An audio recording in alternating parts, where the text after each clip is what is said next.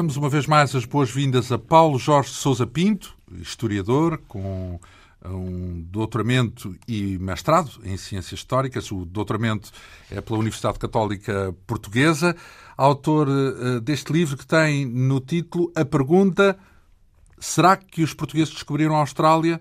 Ao todo, são, na verdade, 100 perguntas sobre factos, dúvidas e curiosidades dos descobrimentos todas elas agregadas nesta edição Esfera dos Livros, com pouco mais de 300 páginas. Na semana passada soubemos que nada indica que Camões tenha estado de facto em Macau, numa gruta, é, é o, a imagem tradicional uh, nessa gruta a escrever os Lusíadas. Demos-nos conta também das dúvidas acerca da identificação do infante Henrique, como sendo o homem do chapeirão, nomeadamente nos painéis de São Vicente.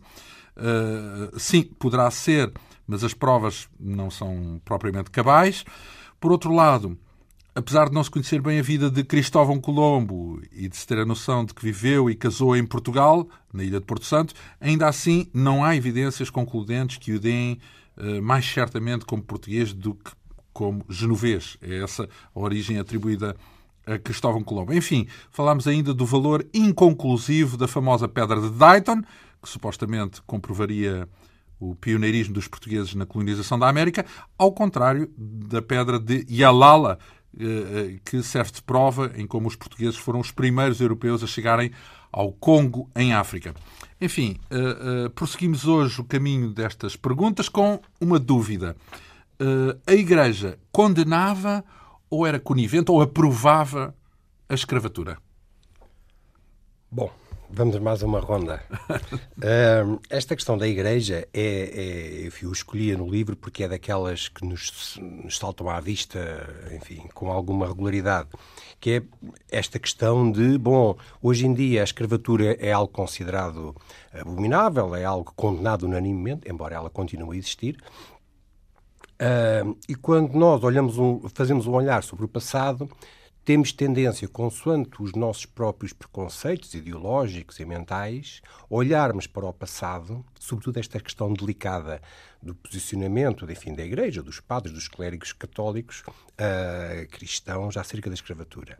E geralmente uh, os extremos são sempre, são sempre muito visíveis. Há aqueles que dizem não, não, uh, porque há o exemplo deste, daquele e daquela obra que o padre António Vieira, no caso português, não é? Que condenavam a escravatura, que tentavam proteger os índios, tentaram proteger os negros, e tudo isto, é, é, é, a escravatura era um grande negócio dos mercadores, da coroa, que tiravam dos, dos homens das plantações da América, e no fundo a Igreja fazia o que era possível na altura para conter, para minimizar este, enfim, este crime, este abuso. E depois há aqueles que, no, no polo oposto, dizem o contrário. Não, não. A Igreja, no fundo, sancionava, a Igreja aprovava. Tudo isto era uma mera hipocrisia de dar uma cobertura, digamos, ideológica a algo que era aceito por toda a gente na realidade, estão ambos certos e estão ambos errados. Então. isto porque é preciso entendermos, e isto, isto não, é, não é nenhuma novidade, mas era apenas uh, concretizar neste, neste, neste, neste caso em específico, de que a questão da escravatura, de alguém ser dependente de um outro, Uh, no sentido de que o dono pode dispor da sua vida, da sua liberdade, pode explorá-lo, vendê-lo, comprá-lo, que hoje em dia é algo que consideramos inaceitável, abominável. Uh, é algo muito enraizado em todas as civilizações e culturas mundiais. Incluindo africanas. Incluindo africanas, exatamente. Hum. Incluindo africanas e incluindo também as europeias. Bom, como é que nós, então nós pensamos assim, então, mas como é que hoje uma coisa que nos é tão abominável, há 500 anos não era abominável? Uh, e, e, eu posso, há 500, ou há 400, ou há 600, não é? Uh, e a resposta faz-me esboçar um pequeno sorriso, porque é assim, a ideia que eu tenho disto é que foi preciso que a escravatura atingisse uma tal dimensão Uh, em termos de, de, de, de horror, de, impressão visual, de, caridade cristã, se quiserem pôr, se quiser pôr nestes termos, foi preciso que atingisse um tal extremo para que de facto servisse para despertar as consciências de forma definitiva. E o, aquele movimento abolicionista que acabou por levar à abolição da escravatura foi, no fundo, digamos, uma reação profundamente humana a algo que não, que não chocava as pessoas porque era de pequena dimensão. Então, assim, é a evolução dessa ideia, a Igreja uh, reside nessa evolução, conduz a essa evolução, sim ou não? Qual é o papel da Igreja nisso? A questão é que, como a escravatura, até ao século, até ao grande movimento, enfim, da colonização, dos, das plantações, daquilo que nós vemos nos filmes e que conhecemos da história, até ter atingido aquele grau de populações inteiras, aquele grau maciço de, de, de exploração humana, digamos assim, até esse ponto, a escravatura é algo que existia em pequena dimensão e, portanto, não era chocante. Como é que isto colidia com, com a, ou não com a questão da igreja, digamos, dos padres?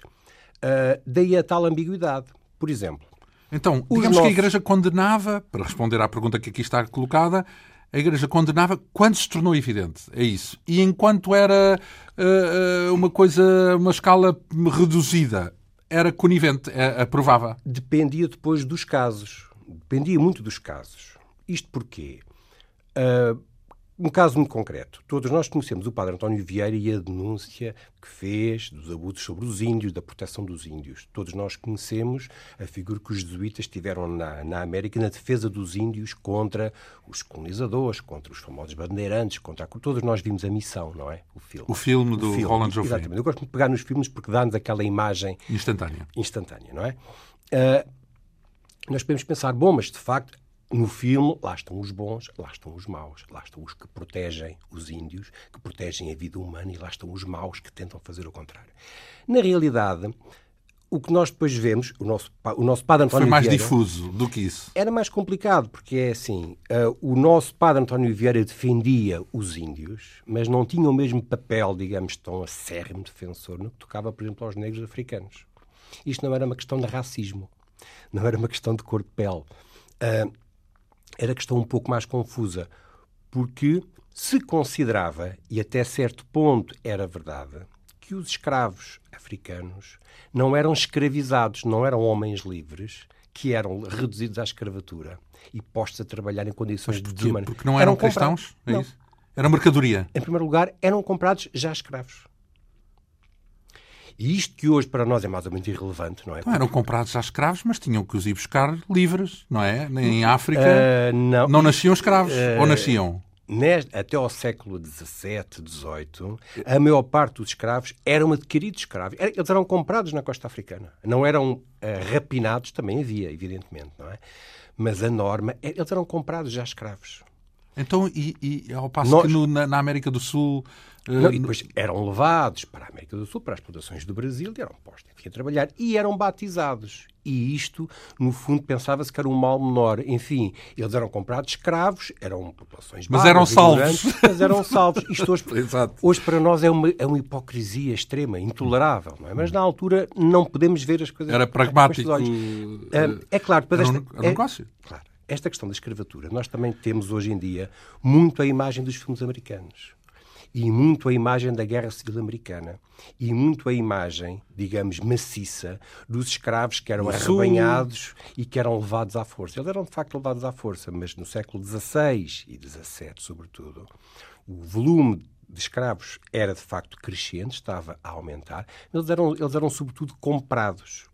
E tudo isto serviu, de facto, como verniz ideológico, uh, digamos, da própria Igreja e de uma série de nomes de, que aceitavam que, de facto, eles eram comprados escravos. Porque é claro que isto já na altura em cristãos, portanto tinham essa claro. vantagem, entre aspas. Mas já havia quem denunciasse isto e quem achava que isto era hipócrita. Dentro da Igreja? Também? Claro, claro, claro. claro. E havia gente que dizia que, de facto, não se, não se percebe como é que os índios os índios são tão humanos como os outros, são almas que ser discriminados. salvas.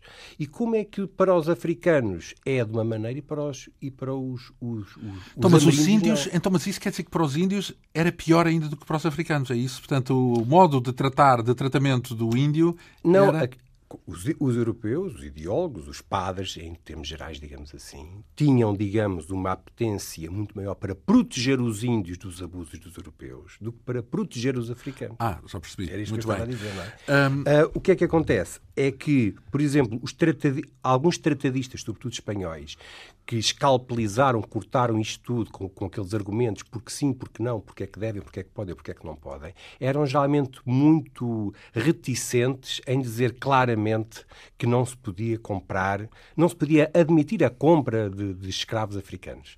E isto nós hoje em dia consideramos isto uma, enfim, é uma evidência. Uma hipocrisia. Eu, na, na, parte em que eu menciono esta, esta, é que faço esta pergunta e, e resumidamente trato isto, termino com uma frase de um português exemplar. Portanto, não é de um português do século XVIII, nem, um, digamos, um, do, do iluminismo, do século das luzes, não. É um padre português, um dominicano português. Nem sequer é jesuíta, não é? Dominicano de que altura, de que época? De meados do século XVI, uhum. é geralmente desconhecido, onde ele diz claramente, não só fala sobre a escravatura, mas toda a escravatura. Toda. Portanto, digamos que é o primeiro uh, com sei, a condenação universal, ou um dos se, primeiros. Não sei se é o primeiro. Mas... Para mim, achei de facto exemplar, onde ele diz, sem margem para dúvidas, porque os espanhóis eram, eram ambíguos e diziam bom, sim, não, mas depende. Por exemplo, o Padre António Vieira, nós hoje podemos considerá-lo, enfim, alguma hipocrisia, porque ele diz: bom, os escravos africanos vêm e vivem de facto com, com, com as correntes nos pés, mas isto são correntes apenas materiais. Pior do que as correntes deste mundo material são as correntes uh, espirituais. espirituais. Isto hoje nós em dia achamos isto uma hipocrisia maior. Não era. Era uma forma de se entender o mundo e se considerar. E qual é a frase? Mas este padre, o padre Fernão de Oliveira, uh, que é enfim relativamente desconhecido, diz em meados século XVI, sem margem para dúvidas, e diz: Não se achará nem razão humana consente que jamais houvesse no mundo trato público e livre de comprar e vender homens livres e pacíficos, como quem compra e vende limárias, bois ou cavalos. Fim de citação. Aí já não há dúvidas. Não se admite que qualquer homem. Isso em que século? Portanto... 1555. É um dominicano então, português chamado. Abordam os dominicanos. Diz logo ali, sim. Ora bem, temos aqui depois a referência a este mapa de Piri Reis. Uh, o que é que tem de extraordinário o mapa de Piri Reis? Piri Reis, Piri Reis, na realidade, era um almirante turco. Ah, Reis, uh, Reis, Muito bem. Pronto, está escrito Reis, não é? Sim, e nós lemos Piri Reis. Enfim, é eu, eu se disser o mapa de Piri Reis, ninguém sabe o que é. O mapa de Piri Reis. Bom, porquê é que eu incluí esta Mas Piri Reis é o nome de um turco, é isso? De um turco, de um almirante turco. Uh, o Piri Reis, eu vou dizer assim porque é a forma como ele é, é considerado, tratado, enfim, conhecido. Pelos, conhecido. Eh, os ingleses não sei se dizem Piri Reis, se dizem Piri Kings. Sim, cada um a ter lá o seu sotaque. Uh, Porquê é que eu coloquei aqui? Um, este nome dirá pouco à maior parte das pessoas que nos estão a ouvir, eventualmente, não sei. Uh, Piri Reis tem algum interesse para os historiadores uh, dos descobrimentos, porque ele tem de facto um mapa. Há um mapa de um almirante turco chamado Piri Reis que mostra uh, o Atlântico mostra o Brasil e tem uma série de características interessantes. Mapa de quando? É de meados do século XVI. 1500 e pico. Sim, 1550 então, e tal, eu não sei exatamente. Na altura já se conhecia as Américas. E o que tem de especial, então? Sim, sim. O interessante do mapa é que o mapa é turco. E, portanto, como o mapa é turco, os turcos não andaram no Atlântico, não chegaram, não chegaram ao Atlântico. E, portanto, o mapa é, evidentemente, uma compilação, uma cópia de mapas portugueses. Mas, ou... mas houve judeus que, que eram cartógrafos e que estou eu aqui a especular sim, sim. e que fugiram para a Grécia sim, e, para, e para a Turquia e para claro, mas não é nenhum na, durante não é nenhum a Inquisição. Não é nenhum mistério que o mapa do almirante turco mostre o Atlântico. É interessante apenas ver que a elaboração deste mapa, que é um belo mapa, Uh, teve certamente na sua origem mapas portugueses e ou espanhóis que entretanto desapareceram.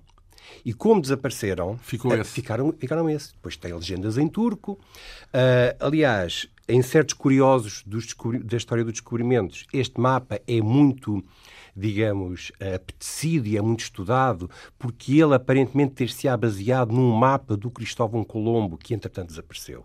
E, portanto, isto é uma é forma indireta. Hum. Enfim, o Cristóvão Colombo, que é o Cristóvão claro. Colombo, não é? Uh, e os historiadores da cartografia mencionam, enfim, não só o mapa, mas o, digamos, a documentação que está juntamente com o mapa em Istambul, onde é descrito, enfim, o que é o Atlântico, o Brasil. É curioso nós vermos em turco ele a dizer que os portugueses chegaram aqui, fizeram assim, fizeram assim, daqui a isto e aqui, em turco, não é? Portanto, aquilo é, é, é a ideia de que este conhecimento de facto ultrapassava fronteiras. Um, o interesse, o Piri Reis foi um acérrimo inimigo dos portugueses no Índico no Mar Vermelho. Também tem a sua curiosidade por causa disso. Bom, porque é que eu puxei aqui para este livro? Não exatamente por causa disto, porque como neste caso há outros, não é? Mas porque às vezes aparecem-me assim e-mails de pessoas, amigos, pessoas ligadas a outras áreas, que me perguntam, ouve lá, diz-me lá o que é isto e tal. E isto, este, isto... É o Piri Reis. São aquelas ideias do dos extraterrestres na história, de que, enfim, estas ideias mais ou menos Excentricidades, é isso? São, no fundo, excentricidades, mas que têm o seu público, têm o seu nicho e têm, de facto, um, uma quantidade alargada de pessoas que ficam, de facto, fascinadas com estas histórias. Eu também fico, pessoalmente. Uh, e que depois não as conseguem desmontar porque os seus adeptos conseguem puxar sempre pela imaginação que há em todos nós. E então, o mapa de Piri-Reis é dado por, enfim, tudo isto começou uh, pelo Eric von Däniken, pela aquela ideia dos eram os deuses astronautas, uh, que vêem nas, nas, nas, naquelas gravuras e naquelas esculturas astecas, os astronautas, os deuses que eram ah, extraterrestres. E este mapa seria também feito pela ajuda de extraterrestres, é isso? Exatamente. Há depois uma série de, digamos, gente ligada a esses, a esses, a esses grupos, a essa escola, a essas escolas, digamos que acredita assim, que foram é? os extraterrestres a fazer e, portanto, o mapa. dizem que o mapa de Piri Reis, primeiro, é perfeitíssimo, segundo, tem conhecimentos no, no mapa que não eram possíveis de serem postos numa, carta, num mapa, não é?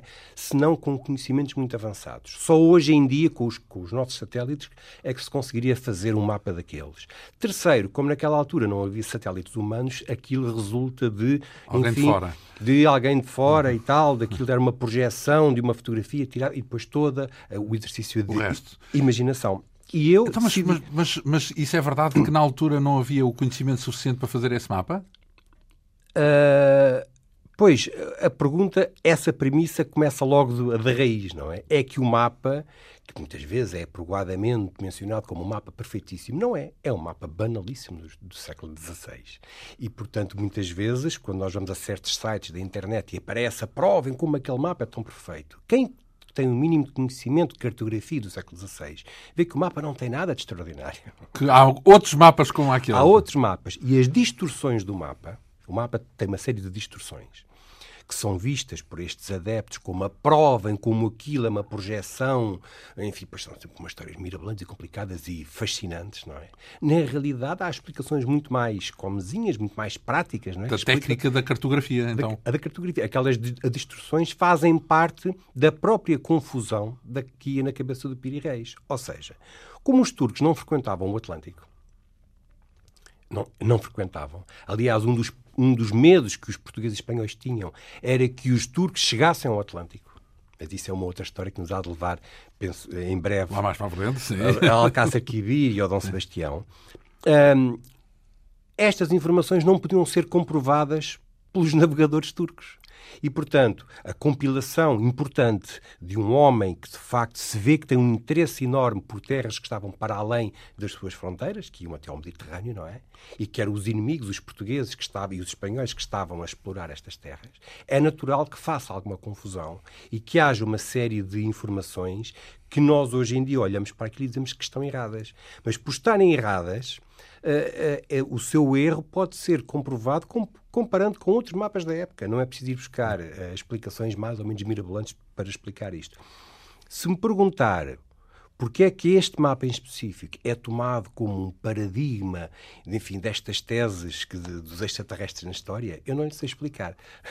Não, quer dizer, dá, dá, jeito, é caso para dizer que muitas desses, desses focos de interesse uh, calham, encaixam na, é. na, na, na, fantasia, às vezes é fantasia, ou quase sempre é fantasia, na fantasia das pessoas que especulam à volta desses casos de, que metem extraterrestres. Uh, enfim, um, essa é apenas uma das uh, 100 perguntas, para uh, sermos mais concretos, é a pergunta número 38 deste livro. Galgamos para um outro capítulo com uh, a abordagem, uh, nomeadamente da, da, época da expansão portuguesa, da expansão europeia. Fala aqui, por exemplo, do domínio filipino, dos Filipes, e a pergunta que coloca neste livro é se os Filipes uh, descuraram, ou não, presume-se que é essa a ideia, descuraram o Império Português.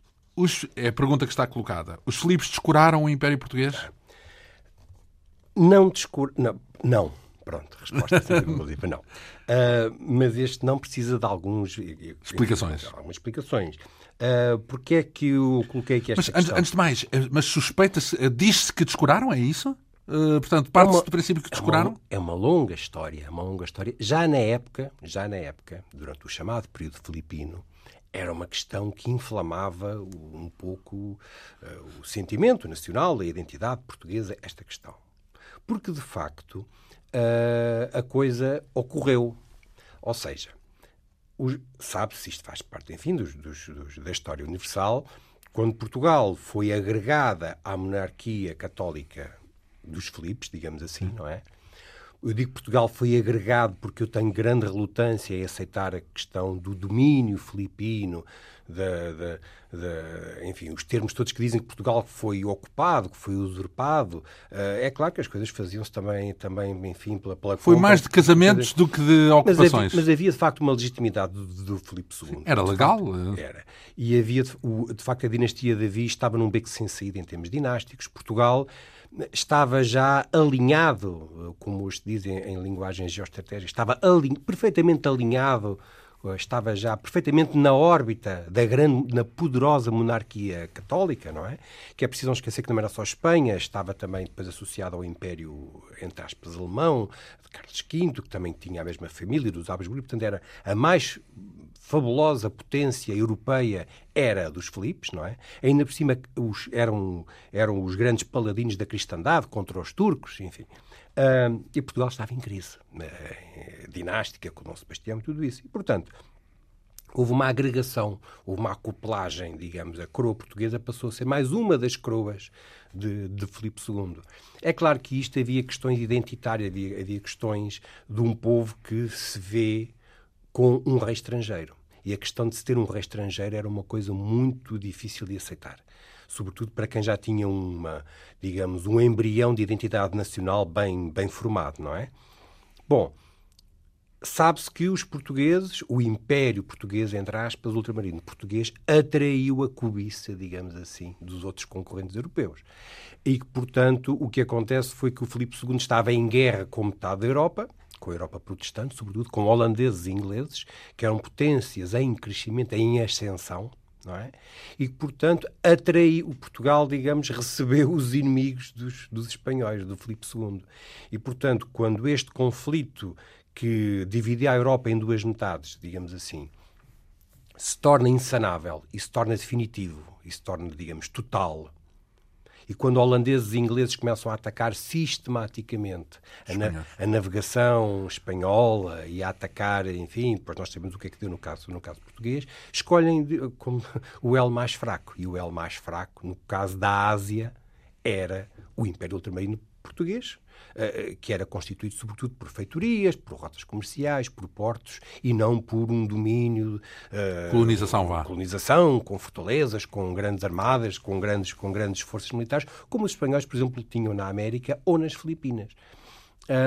E, portanto, havia portugueses onde havia as tais especiarias cobiçadas e, portanto, foi relativamente fácil, nomeadamente aos holandeses, dominarem. Uh, Apoderarem-se. Apoderarem-se dos, dos, pontos estratégicos uh, que os portugueses dominavam. É claro que depois de tudo isto, ao longo de 60 anos, onde a insatisfação popular acerca de se ter um rei estrangeiro, digamos que Portugal, nessa altura, começou a haver uma corrente de opinião que dizia que os benefícios de se ter aderido àquela União Europeia, entre aspas, eram, os benefícios eram muito inferiores aos prejuízos que os portugueses estavam a ter. Porque estavam a perder o império. Porque estavam a perder o império. Agora, o que é preciso depois não esquecer é que, de facto, Uh, eu estou a dizer isto com estes termos propositadamente porque hoje em dia estas questões voltam a fazer a fazer a, ser, a ter a sua, a sua, o seu interesse, não é? Não acerca de nenhuma monarquia espanhola, mas acerca do que é o projeto da União Europeia, embora não possam ser evidentemente comparados. O que acontece é que de facto naquela altura, no século XVII, a coroa espanhola sente a necessidade de uniformizar o seu império. Não era possível continuar-se a gerir um império onde cada uma das partes queria ter os proveitos, mas não queria pagar o devido preço. não queria ter eh, administradores nomeados por, por, por Madrid, não queria submeter a uma série de normas, queria, no fundo, continuar a fazer o que ter a sua autonomia, mas usufruir dos benefícios de se fazer parte de um império alargado. Isto dito em termos muito simples e muito gerais. E isso estamos a falar de que. De que... Durante o chamado período filipino. Mas, é? mas estamos a falar das, das possessões portuguesas, ex-portuguesas, anteriores. Eh, Na Ásia, sobretudo. Sim, sim. sim. E, portanto, é o quê? Malaca e esse tipo de. Malaca acabou por ser perdido também. Hormuz foi perdido e depois, mais tarde, todo o assalto sistemático à navegação portuguesa, não só por parte de holandeses, mas de ingleses, e na América também os primeiros assaltos holandeses a Pernambuco, enfim, e, a, e, a, digamos ao Brasil. E localmente em Portugal, o peso dos impostos que começa a sair, começa a recair sobre a população portuguesa e as elites portuguesas, a nobreza portuguesa que se vê insatisfeita uh, com esta situação, porque, digamos que não eh, vai perdendo os seus direitos e as suas. Mas isso já não tem a ver com o Império, porque isso já é em casa, digamos assim. Sim, mas, mas existe uma necessidade, sobretudo o famoso Conde Duque de Olivais, de uniformizar o Império. E o Império era composto por várias coroas, não é? E era o Império Mundial, era o primeiro, o primeiro grande Império Mundial que podemos E Bom, a uniformização seria o quê? Seria, eh, passava por quê? tinha a ver com uma série de, de, prerrogativas, de direitos e de deveres que estas várias coroas eh, tinham que submeter a uma vontade comum. Tinham, tinham, portanto, uma uniformização fiscal, uma uniformização em termos administrativos, de direito. É preciso não esquecer cada um destes, destas coroas, Portugal, Castela, isso Aragão, problemas? Nápoles. Isso uh... levantou, evidentemente, porque causa sempre enormes resistências locais vir alguém nomeado de Madrid dizer que a partir de agora é assado. isto e isto é assim é assado. E, portanto, eh, esta tensão foi, foi crescendo. Isto por um lado. Por outro, há de facto uma fortíssima propaganda, sobretudo inglesa, que passou a ver, passou a difundir pela Europa. É preciso não esquecer que o nosso António, prior do Crato, esteve uh, refugiado em Inglaterra durante vários anos. E havia uma corrente em Portugal que era anti-castelhana, anti-filipina e que, no fundo, fazia uma espécie de aliança com o diabo, digamos assim, com os protestantes do norte da Europa. É preciso não esquecer que os ingleses, a partir logo desta altura, sobretudo os ingleses, mas também os holandeses, fizeram uma enorme campanha de propaganda a denegrir os espanhóis e os filipos. Os filipos eram tiranos, os filipos eram usurpadores, os filipos uh, uh, dominaram. Há, há páginas de, de, folhetos de propaganda que dizem que dominaram os portugueses e submetem os portugueses aos seus ditames. E, portanto, tudo isto teve, digamos, também o seu percurso ideológico e mental.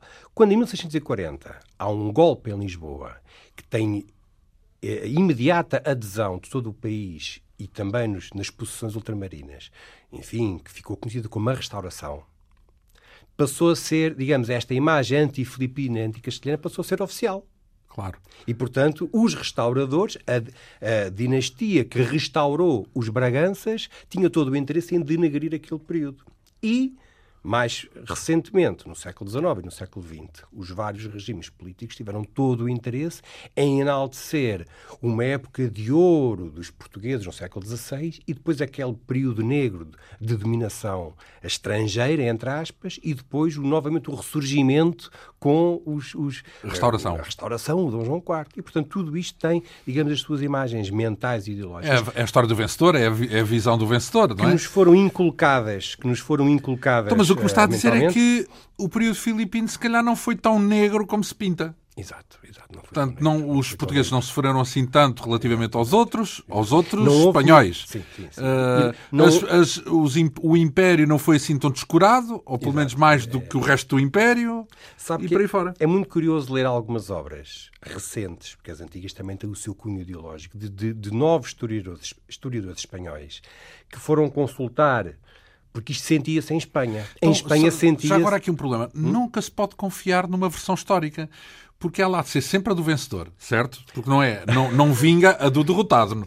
E, portanto, e se fosse o derrotado fosse outro e o vencedor fosse outro, ela haveria de ser diferente. E, portanto, não há uma versão definitiva. É sempre uma versão facciosa, digamos assim, é sempre uma versão suspeita. Eu, eu, eu gostava de colocar de, de, de, outra maneira, que é a história está sempre sujeita a ser interrogada e reinterrogada. E é sempre uma visão apenas, não pode haver outras visões, claro, não é? Claro. E é sempre, não há, não é sempre, há a visão, claro, não é? Isso claro, não existe. É existe sempre bom nós interrogarmos e questionarmos este tipo de coisas. Ou pelo menos misturarmos as visões.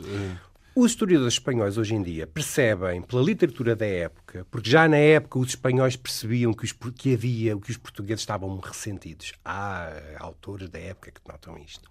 E a imagem é, é muito curiosa. A imagem dos, dos historiadores da época é que os portugueses eram uns ingratos. Pobres e mal agradecidos. Os portugueses eram uns ingratos. Não, por acaso, sabe que é curioso estar a dizer isso porque estamos na Antena 2 e na história da música uh, há o chamado século de ouro da música portuguesa. Mas o século de ouro coincide com o período filipino, sobretudo. Na música? Na ah, música, sim, sim, a polifonia, sim, a escola sim, de Évora, e não sei, claro, são, claro. são compositores que uh, uh, uh, escreveram obras-primas durante o período filipino. São na mesma considerados portugueses. Alguns até viveram em Madrid e são claro. na mesma considerados portugueses. Certeza, mas mas a verdade é que na história, se fizermos, se olharmos para a história da música, não é verdade que haja ali um buraco negro no período filipino. Bem ao contrário, a música reluziu como se calhar nunca, nem antes nem depois. Enfim, não, não, eu não sou musicólogo, não, não quero fazer esta aposta taxativamente, mas uh, uh, pelo menos da, dentro da música antiga. E dentro, desde que a música é música, desde o Dom Dinis, porque são as músicas mais antigas, o período mais uh, fascinante, mais rico, mais com autores de referência. São, é verdade que são portugueses, enfim, nasceram em Portugal, mas alguns nem viveram em Portugal e morreram, bastantes deles em Espanha, chamemos-lhe assim, e, e, foi durante o período filipino. Mas pronto, isto são ironias não, não, não, avaliando não, não a parte histórica. Nada, é que nós, de facto, estamos tão habituados a ver aquele período... Não, por acaso, eu já ouvi, foi outra coisa, que é, uh, uh, Filipe, falamos do período filipino, é? São três Filipes, Sim. e já uh, ouvi explicações de que os três não são iguais. Que o primeiro, por exemplo, era muito mais é atencioso e foi muito mais eficiente na gestão da relação com os portugueses do que o segundo e ainda muito mais com o terceiro. Portanto, eh, diz-se que o terceiro é que detestava Também... os portugueses e não... Não é verdade, não é verdade. Também é exagerado. É? Cada um teve, de facto, o Filipe II, primeiro de Portugal, não é? Era de facto um homem de inteligência excepcional e ele, ele percebeu que só, que só conseguiria, digamos, incorporar a coroa portuguesa se fizesse uma série de cedências. Atenção, o Filipe II, é verdade que ele mandou o Duque de Alba e os seus exércitos, é verdade, mas ele comprometeu-se em cortes de tomar, ele comprometeu-se a respeitar uma série de coisas. Exato. E o que ele respeitou. Bem, veio cá, porque acho que o terceiro não veio, não é? O, uh, esteve cá, evidentemente. O último. É? O Filipe IV, terceiro de Portugal, não esteve. Não esteve. Eh, enfim, isto, agora, isto é algo que passa já um pouco à, à margem disto, mas é preciso não esquecermos. Por exemplo, isto é só um pormenor. O que o Filipe II jurou em tomar que iria respeitar no que torna as garantias. Filipe II, ou seja, primeiro de Portugal. Primeiro de Portugal, o que esteve cá, não é? Uh, depois o, o, seu filho também esteve cá, mas fez uma decisão de Lisboa e foi-se lá embora. Uh, e o terceiro não esteve sequer? O, que ele, o terceiro não esteve. O, o que ele jurou em cortes em tomar, respeitar, digamos, a autonomia, entre aspas, de Portugal, das liberdades, que os cargos seriam sempre entregues a portugueses e não a castelhanos, e Cumpriu. tudo isso. Isto, onde é que ele se foi inspirar? Ele não inventou isto. Sabe onde é que ele foi buscar isto? Ele decalcou isto do projeto que o filho de Dom Manuel, que iria herdar a coroa também de Castela, iria jurar que se um dia viesse a ser rei de Espanha. Portanto, foi aproveitar connosco Aprove... os nossos próprios eh, pergaminhos. Aprove... Exatamente. Aproveitou um documento português de algo que deveria ter sido, em sentido contrário, bem, português, para ele próprio fazer o mesmo. Isto foi uma jogada, de facto, de, de Foi brilhante. Portanto, é ganhar com é. os argumentos do adversário, digamos Deixe, assim.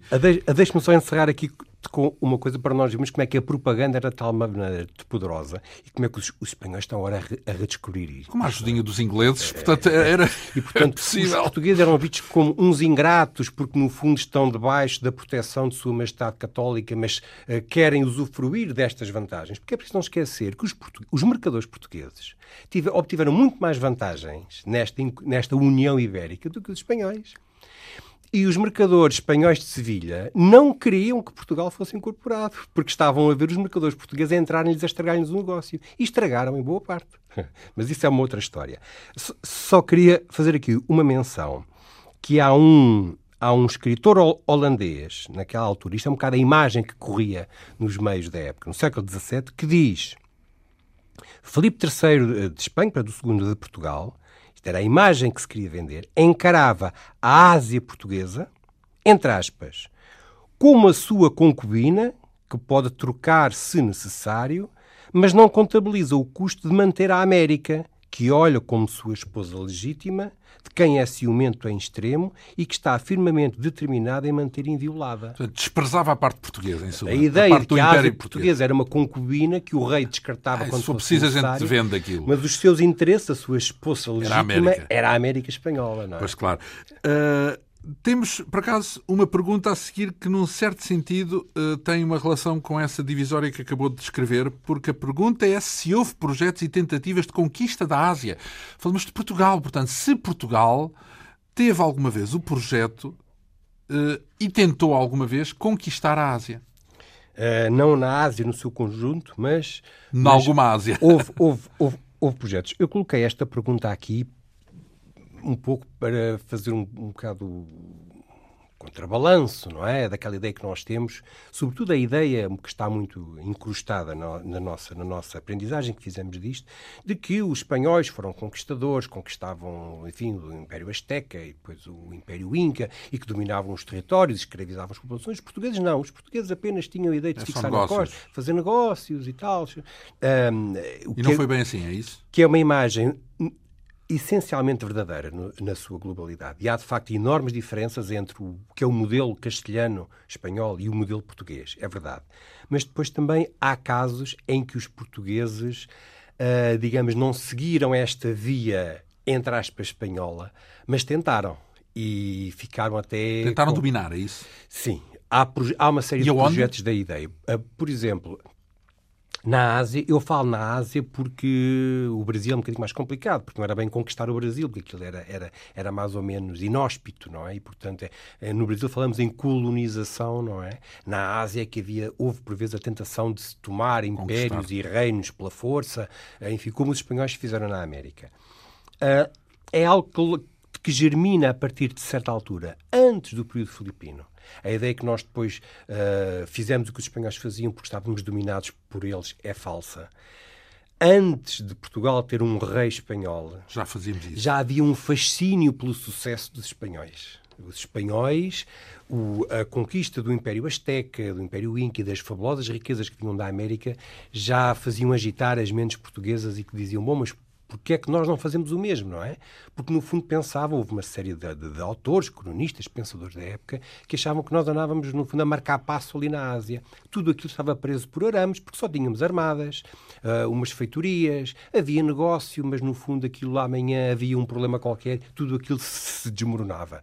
E, portanto, uh, devíamos fazer como os espanhóis faziam. Bom, qual é que é o interesse disto? É pela megalomania disto. Ou seja, embora os portugueses conhecessem a Ásia, conheciam a Ásia marítima, conheciam a Ásia Na dos costa, portos, dos navios. Hum. E por vezes achavam que entrar-se por ali adentro com 500 homens e tomar-se um reino inteiro era coisa de crianças. E se os espanhóis conseguiram, porque é que nós não conseguimos? Uh, não houve tentativas. Há um ou dois casos em que isso foi tentado.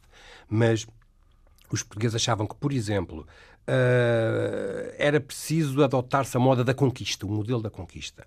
Uh, e eh, bastava, por exemplo, por exemplo, a ilha de Ceilão, o atual Sri Lanka. Sri Lanka. Aquilo devia ser conquistado. Tomava-se aquilo, os reinos ficavam subidos e nós ficávamos a controlar a, a canela, a produção mundial de canela. Não é? Mas Ceilão é uma ilha. Portanto, os portugueses sabiam que uma, era uma pequena ilha, enfim, e que, portanto, sabiam onde é que ela começava e onde ela acabava. Mais interessante era uma série de projetos. E o que, que tinha há... isso? De, eh, em que é que esse facto era relevante? O facto de ser uma ilha? Uh, Sabia-se a dimensão dela. E, portanto, os portugueses sabiam que era uma pequena ilha, embora, embora ah, fosse... Ah, sim, não adiantava nada, nunca iria ser um império, é isso? Não, uh, os projetos... Eu, eu, quero dizer o seguinte. Os projetos de conquista de Ceilão não eram tão disparatados como isso. Ah, porque os portugueses hum. conheciam a dimensão da ilha. Ah, Nada que se compare com os projetos de conquista do interior da costa africana, por exemplo. Exato. O célebre Monomotapa. E os portugueses tentaram, na década de 1570, uh, pegaram num exército que saiu de Lisboa, mandado pelo Dom Sebastião, e que entrou pelo, pelo, pelos chamados rios de Coama adentro para conquistar o reino do Monomotapa, embrenhando-se no sertão africano. Foi talvez a, a, mais mirabolante aventura de conquista portuguesa dessa época. Das várias que ele patrocinou. É. E, por exemplo, havia projetos de conquista da China. Isto também, Olha que graça. Também os espanhóis. Tendo em conta os dias todos. É, também os espanhóis pensaram o mesmo. E isto é claramente, é claramente uma influência espanhola. Os espanhóis achavam que com 500 homens uh, entravam por cantão adentro e a China caía. Porquê? Porque a fama a fama era que os chineses eram homens cobardes, fracos, só sabiam Fugiam todos. e, portanto, aquilo com os poderosos e temíveis guerreiros, invencíveis até ao momento espanhóis. Não, não, primeiro espanhóis. E os portugueses diziam, bom, mas os espanhóis nós também. Nós também. E é curioso, isto são projetos que nunca tiveram, de facto, enfim, viabilidade. Tirando este caso do Monomotapa, de Moçambique, e mais uma ou outra tentativa de expedições militares, por exemplo, em Samatra, no Que não no chegou para uh, desfazer essa diferença uh, fundamental entre uh, a expansão portuguesa e a expansão espanhola. Claro, Ou sim, seja, sim, sim, os portugueses foram mais comerciantes do Evidente, que conquistadores, é isso? E os espanhóis mais conquistadores. Evidentemente. Isto é um pouco a exceção que confirma a regra, não é? Exato. Um, depois, porquê é que se diz, por exemplo, já agora comparando expansões Porquê é que se diz que a expansão holandesa foi mais moderna do que a expansão portuguesa? Foi mais moderna, entre aspas, mas também sem aspas. Então, antes de mais, disse que de facto foi mais moderna? É isso, essa modernidade era o quê? É, porque disto, enfim, o seguinte, isto também eu parti sempre um pouco das ideias que. Pré-concebidas. Uh, as ideias que circulam, Dominantes, não é? Que, a ideia de que, enfim, os portugueses eram, eram, eram muito beatos, só queriam era fazer missionação, depois eram muito predadores e tal. Os holandeses não, tinham um espírito empresarial moderno, empresarial moderno e, portanto, só queriam era fazer negócio e por isso é que tiveram mais sucesso. Isto não são apenas ideias uh, do senso comum. Há, há, de facto, teóricos, sociólogos do século XIX, Max Weber, não é? Este é assim, o, mais, o mais famoso, que diz que o espírito protestante do norte da Europa uh, venceu no século XVIII porque tinha uma outra maneira de ver os negócios, enquanto que os latinos católicos tinham associado uma série de características que, no fundo, uh, tornavam a, a, esta viabilidade económica em termos modernos, arcaica, falamos, arcaica medieval e tudo isso. Bom, e, uh, e tinha fundamento essa visão, essa descrição, essas diferenças? Havia, de facto, uma diferença. O que não quer dizer uma, a questão, por exemplo, eu estou-me a referir à questão asiática, evidentemente. Uhum. Porque na questão sul-americana, brasileira, o modelo português resultou e o holandês não.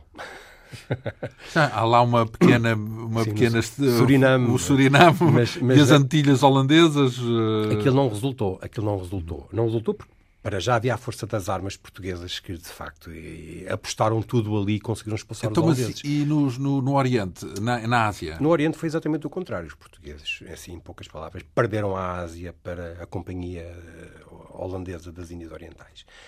Um, e porquê? Quis... E por causa da tal modernização? Existia, de facto, digamos, enquanto projeto de expansão ultramarina, a holandesa era nitidamente moderna e a nossa, a portuguesa, era nitidamente, era nitidamente medieval. E isso é o quê? Moderna em quê? Moderna no seguinte sentido, em primeiro lugar.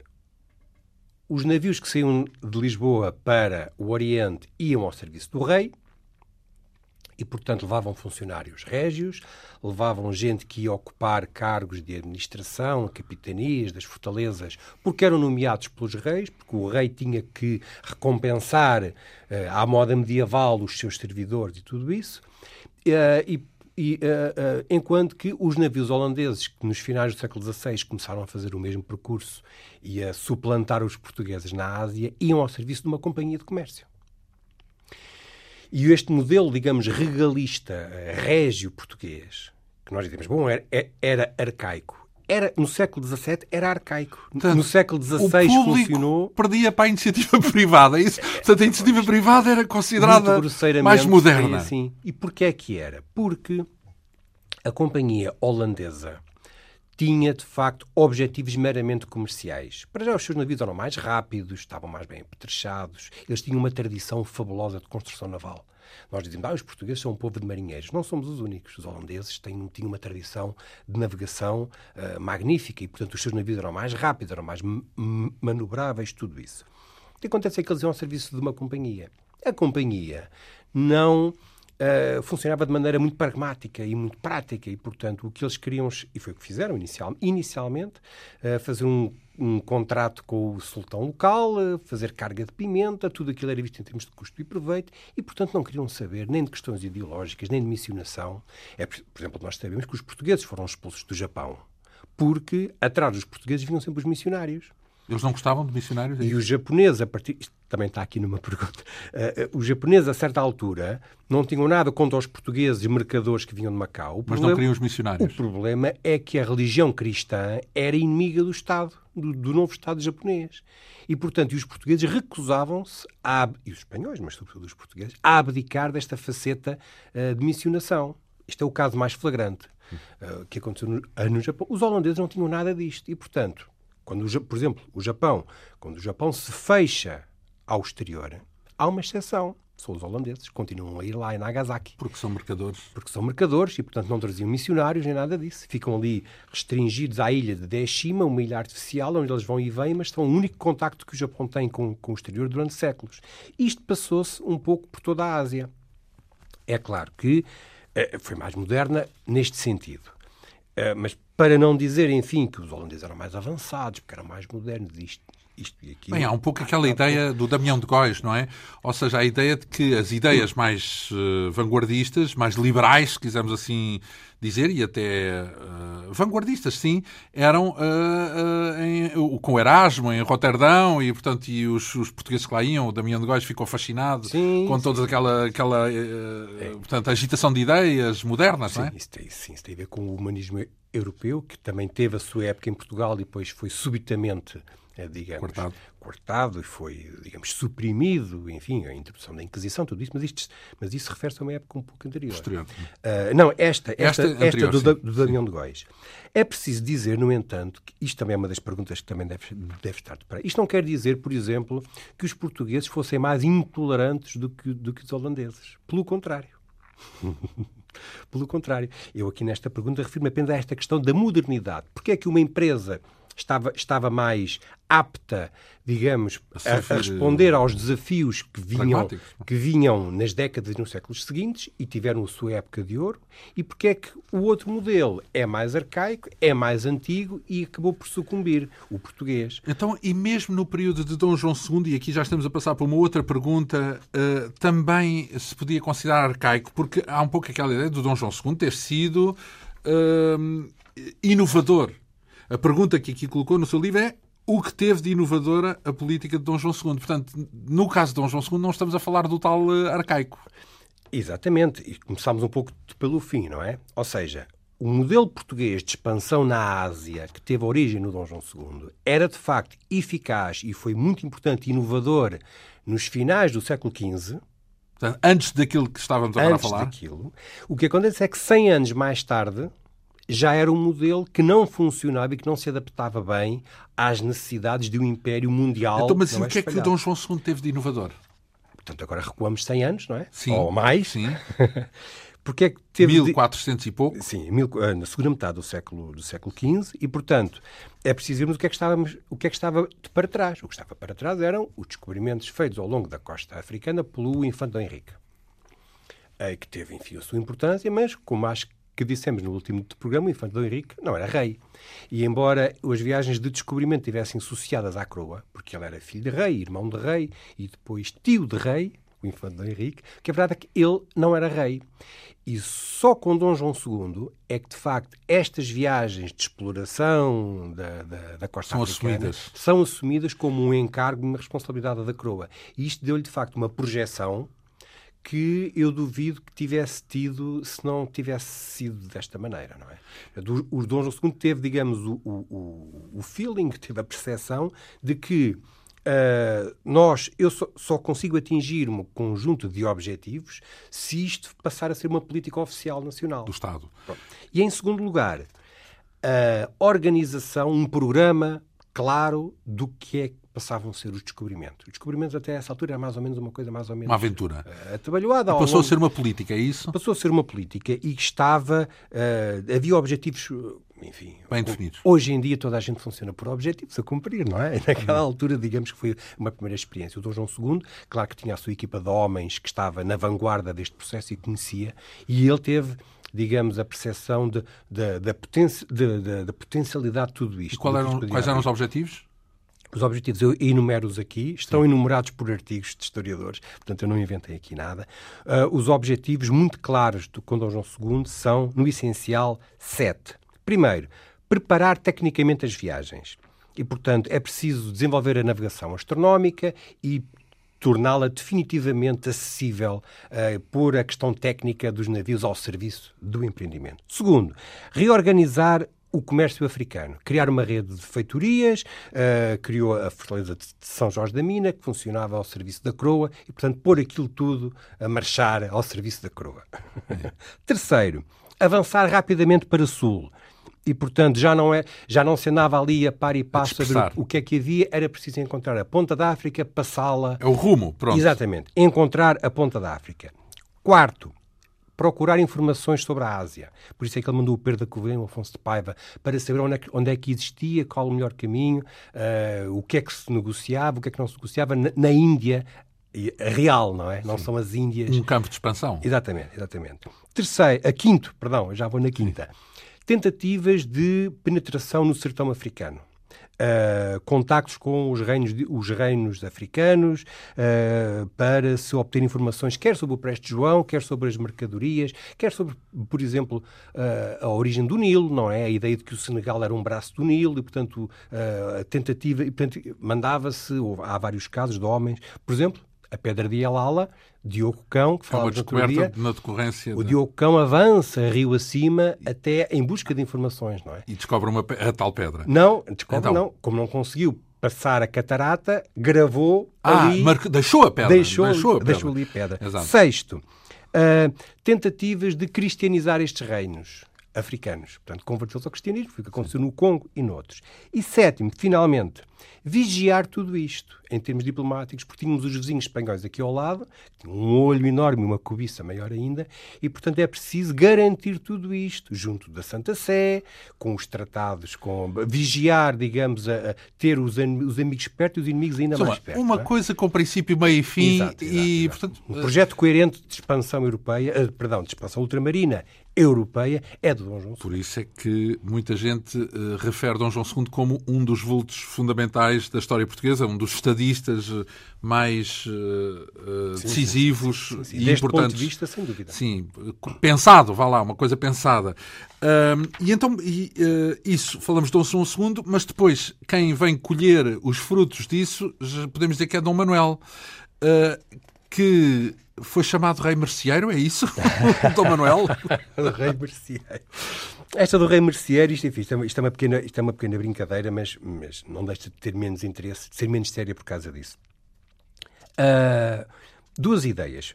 Primeiro, a ideia, o mito, é um pouco o mito, a ideia de que, como acabou de dizer, o Dom João II foi, foi o homem que pensou tudo, uh, o homem genial, o rei quase omnipotente. A seguir vem o oposto, é isso? E tal.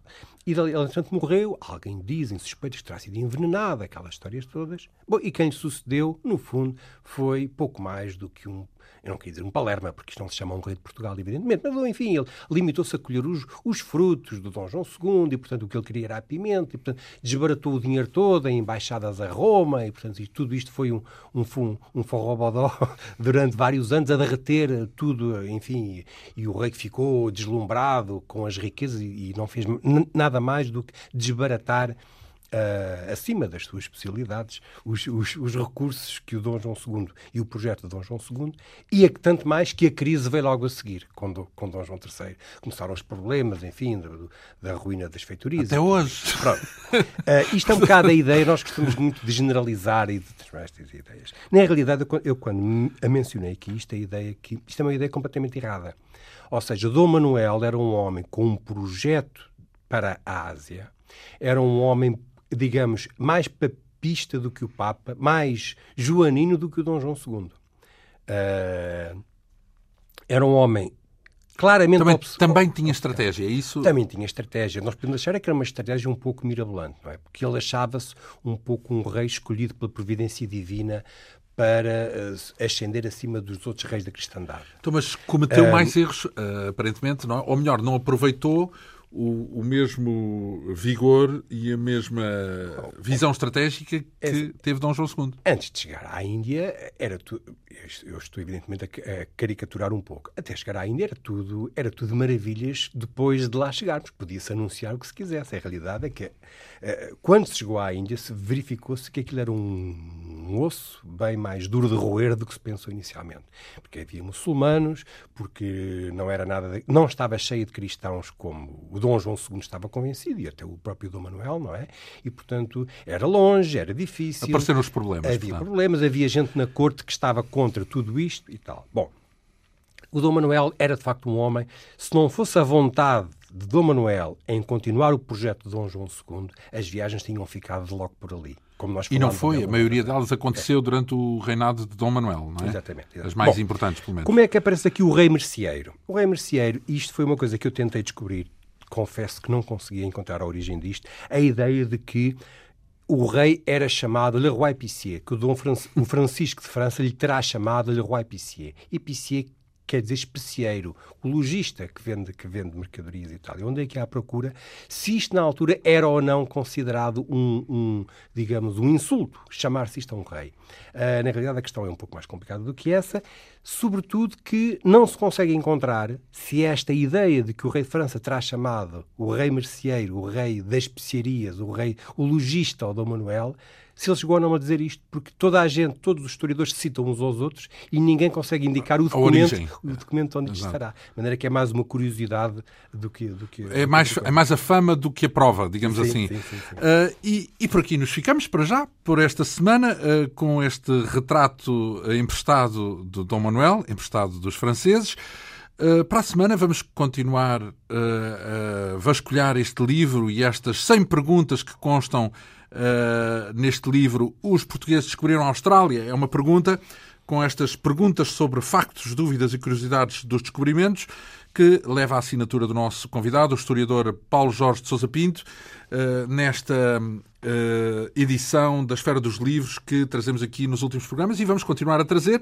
Isto ainda tem muito por onde andar. Vamos falar do Afonso de Albuquerque, por exemplo, para a semana, também do Dom Sebastião e da sua excursão a Alcácer Quibir, eh, a última, o último capítulo da sua vida.